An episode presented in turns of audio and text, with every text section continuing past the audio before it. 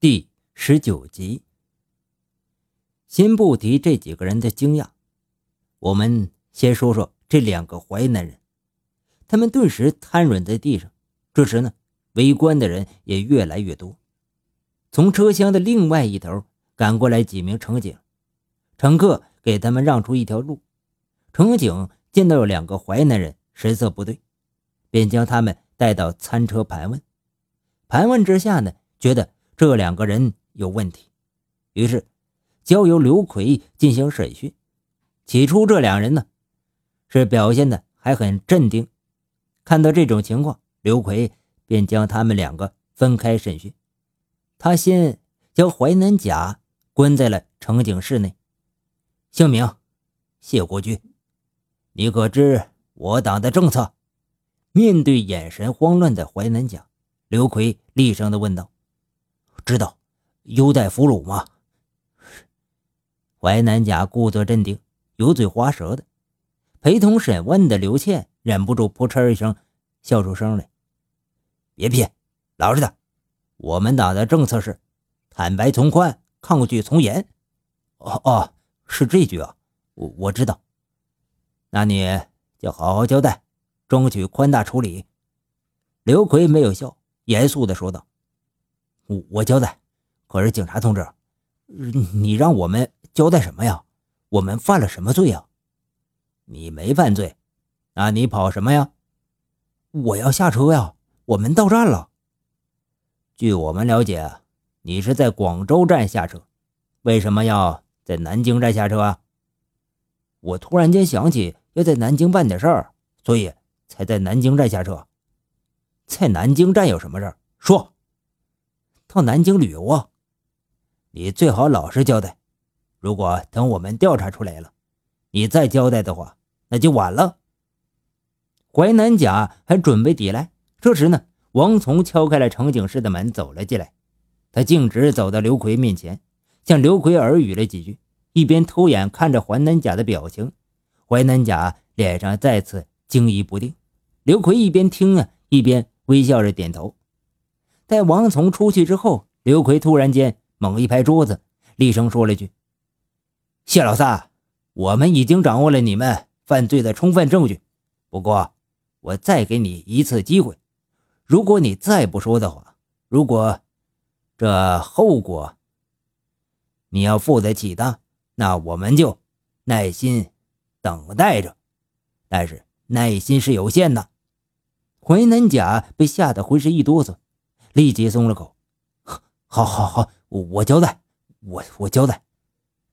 其实这是刘奎和王从两人配合演的一出戏，他们想让谢国军误认为淮南乙已经交代了他们的勾当。事实上，淮南乙根本就没有被审讯。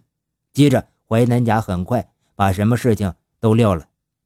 据他交代呢，原来他们两个都是无锡的一个电子厂的保安，平时在工厂里偷些破龙破铜烂铁啥的出来换钱，并觉得这些门路来钱太慢，两人也是财迷心窍，后来就打起了歪主意，想去敲诈他们的厂长。不料呢，敲诈的还挺成功，那厂长为了保声誉，居然乖乖的交出了十万块钱。这哥俩得了钱之后。准备偷渡到香港去，原以为万无一失，谁知却撞上这反扒大队抓贼了，也真够倒霉的。他们也只好认栽。你们是否知道，你那十万块钱早就被别人盯上了？刘奎问道。你们知道是谁拿了我们的钱？淮南人惊讶地问。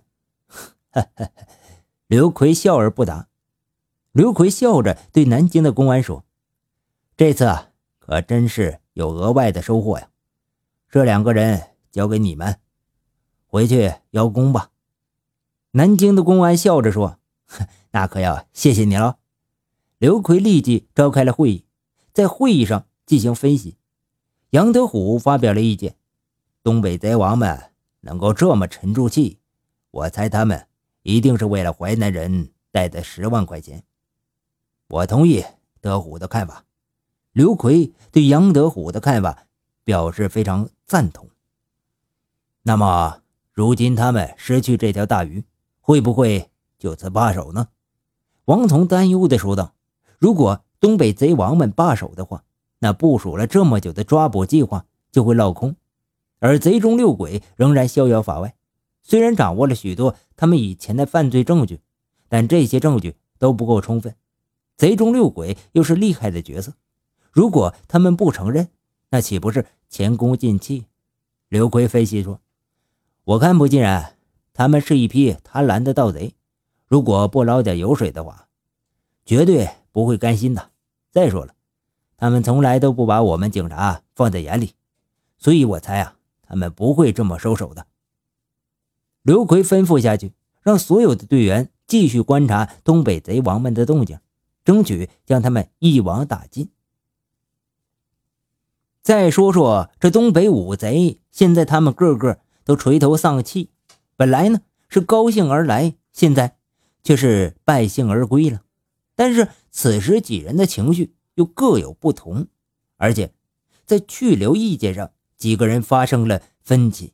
为了统一思想，他们又去了餐车进行了合计。赤狐担忧地说：“啊，我看啊，我们挺点背的。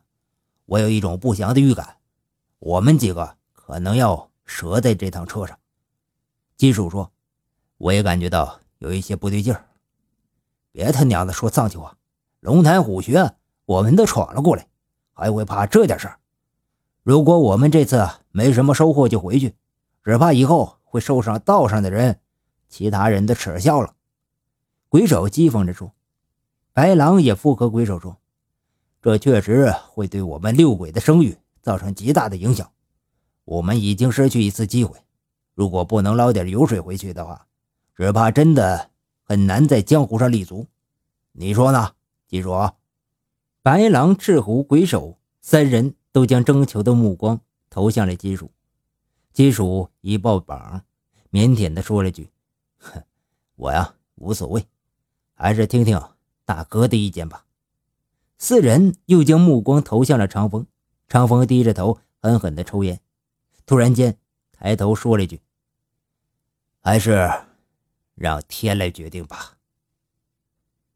说罢，长风掏出一枚硬币，口中念念有词：“我兄弟五人如今意见不一，还望上天指点迷津。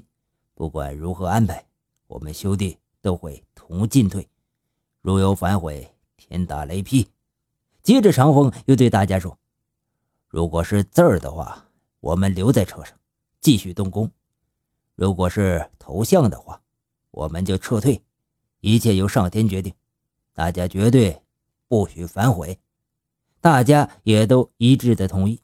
硬币被高高的抛起，在空中经过翻滚之后，落在了长风的左手手臂上。长风用右手手掌盖住硬币，表情严肃的看着在场其他四人，大家心顿时都悬在嗓子眼上，因为。不管是字儿或者是头像，都是他们最关心的。几个人都将头凑在一起，长风缓缓地将手掌伸开，是字儿。大家顿时舒了口气。上天决定让我们留下来，不管接下来会发生什么，都是神的旨意。长风说了一句：“好了，大家各自布置吧。”金属留下，长风。将任务下达之后，又留下了金属。在餐车的餐桌上，长风缓缓燃起一根烟，吐出一圈烟圈。金属啊，你相信报应吗？长风语气有些凄凉，他的眉头皱得很紧。大哥，你为什么会这么问？自从入了贼帮之后，我们就没有回头路，也做不了。太多的好事，只有不违背良心的话，哎，就可以啊。其中有一件事情，更让我寝食难安。现在回想起来呢，悔之晚矣呀。能说说是什么事吗？算了，都是过去的伤心事了，不提也罢呀。那就让它过去吧。金属是一个不善于安慰别人的人，所以。他也找不出什么好听的话去安慰此刻惆怅的长风。虽然他并不知道长风为什么惆怅，但是他总感觉长风一定是有一个天大的秘密。如果有一朝一日，你金盆洗手的话，你打算怎么去生活？长风问道。我呀，想开一个糖果店，那是我小时候的梦想。我喜欢吃糖果，可在那个年代啊，经常饿肚子，更别说吃糖果了。那个时候能够吃上一块糖块，是件十分幸福的事。看着别的孩子津津有味的吃着糖果，我只能将口水往肚子里咽。那种眼馋的情形啊，至今回忆起来都是历历在目啊。那个时候我就想，等我长大了，一定要自己开一个糖果店，天天都能吃上糖。可是啊。自从入了贼王之后，却渐渐的就淡忘这个梦想了。不过，将来如果有机会的话，我还是想开一个糖果店。如果有吃不起的糖块的一些孩子来呢，我可以满足他们，白给他们吃。金属脸上洋溢着兴奋的表情。虽然你入江湖这么久，但是你却是有一颗善良的心。唉。这造化弄人呐！有梦想的人是幸福的，至少你知道将来想做什么，不像我，如果不做贼呀，不知道将来要做什么。长风说完，叹了口气，接着长风将一本《战争与和平》交给了金属的手里，对他说：“你不在名单之列，如果这次我有什么不测，请你替我保管好这本书。”金属翻开这本《战争与和平》，只见扉页有几行数字，他不解地问：“这些数字代表什么？”现在还不是告诉你的时候，或许有一天你自己会找到答案的。或许你根本不需要知道答案。金属感觉到长风仿佛预感到了什么，要不然他不会这么忧心忡忡地对自己说这么多话。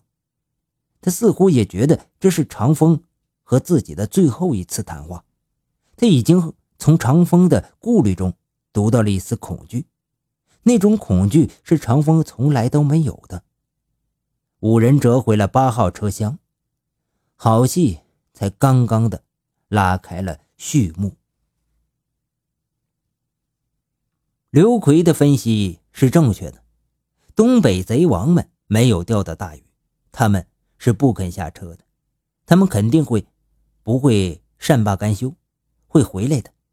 金属等人在进入湖南境内的岳阳车站时，补了卧铺票。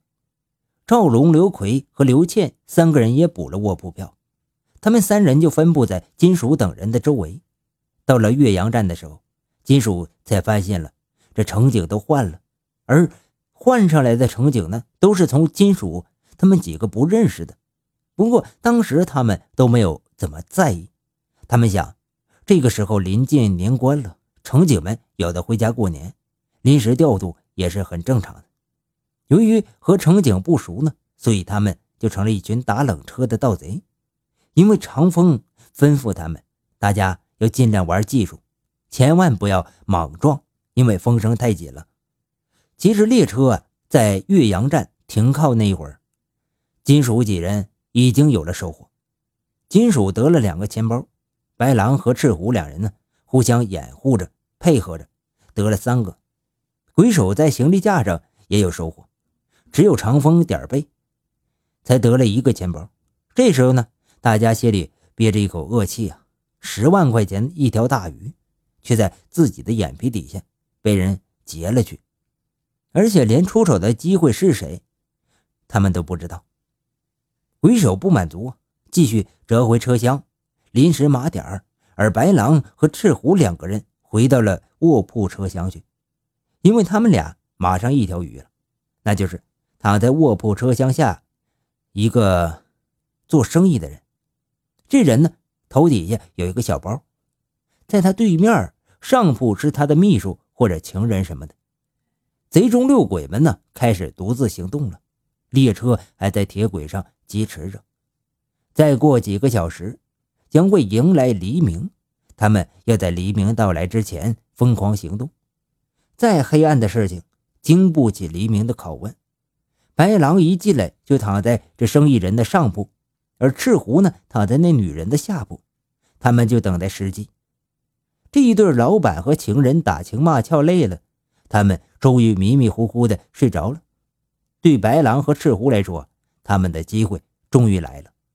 但是现在棘手的是，那个他们马上的包，在那个生意人头底下镇着。一般盗贼对于这么谨慎的鱼，只能望洋兴叹了。但是他们可不是一般的盗贼。白狼向赤狐打了个招呼，白狼在上面。一个倒钩，将脚搭在床沿上，整个人上身倒挂着就伸下来了。赤狐则蹑手蹑脚的走到那老板的铺位前，两只手轻轻的将老板的头托了起来。接着，白狼拿出三角钩，轻轻一甩，那钩挂在了老板那个手提包的袋子上。他轻轻的将包像钓鱼似的钓了上来，拿在手里。他又慢慢的拉开手提包，而此时赤狐则继续拖着那人的头，这人还在熟睡，没有任何的反应。整个环节稍有差错就会弄醒这条鱼，这样就无法收场了。白狼将手提包拉开之后，果然里面分量不小，厚厚的一沓，蓝色的，足足有三四千。他大喜，接着他从怀里拿出一个。用报纸包着和这沓钱一样厚度的一沓纸，塞进包里，要做一个翻天印。这个翻天印呢，指的是是这个偷梁换柱的方法，用假的把真的偷偷换走。此语呢，多流传于我国东北一带。在这个环节啊，白狼使用了盗贼们常用的两个作案工具，一是三角钩。这个三角钩啊，和我们在电影里。看到的盗贼用来飞檐走壁的使用的是一样的，前端呢有三个小钩，后面是一个绳，还有一个工具，那就是报纸。这报纸的作用啊，一般用来偷梁换柱的。二呢是掩人耳目，比如说啊，在夜深人静的时候，大多数乘客经不起长途的颠簸，然后都睡着了。这时候呢，长风等人正在趁这时间翻架子。可是突然呢，有人睁开了眼睛，看到了他们作案的一幕，想大呼抓贼。这时候白狼就会用那滚圆的贼眼盯着那人，然后从口袋里掏出一份报纸扔在那人面前：“兄弟，看看报纸吧，各走各的道，眼不见为净，免得惹火烧身。”那人自然就明白不过了，于是战战兢兢地拿起报纸挡住自己的眼睛。长风便不再理会他，继续干活。有时候啊，也有缺心眼的，见到有人行窃，非要多管闲事，大喊大叫，惊动了很多乘客。这时呢，动手是在所难免的。白狼会第一个冲上去，一般撂倒一两个不在话下。如果不动手，很难镇得住其他的乘客。乘客们呢，大都是小市民的心态，事不关己，己不劳心。他们只会在一旁看热闹，纵然偷了他们的钱包，他也不会吱声，生怕惹出事端来。通常他们在车上这么一闹，乘警也会闻讯赶来解围，用手铐将长方几个人铐到列车的餐车上，到下一站呢便放了。这只不过是走走过场，演戏给乘客们看。话说这白狼啊，刚将一包纸塞进那包里，又拉上拉链。正准备将包放回去的时候，不曾想，就在此时，对面上铺那女的突然不知道什么时候醒了。只见她腾的一下从上铺跳起来，二话不说，凌空飞起一脚，这一脚正中白狼的面门子。白狼顿时一个倒栽葱啊，扑通一声从上铺就栽下来，直挺挺的就摔在地上。试想，白狼一个身材魁梧的大汉。就这样被一个柔弱女子一脚给撂倒了，那情形真叫人费解。赤狐一看白狼受到袭击了，想过来帮忙，不曾想他的手被一只手铐给铐上了。而另一只则扣在了床沿的铁管上。他回头一瞅，躺在床上的那位老板啊，正用犀利的眼神盯着他呢。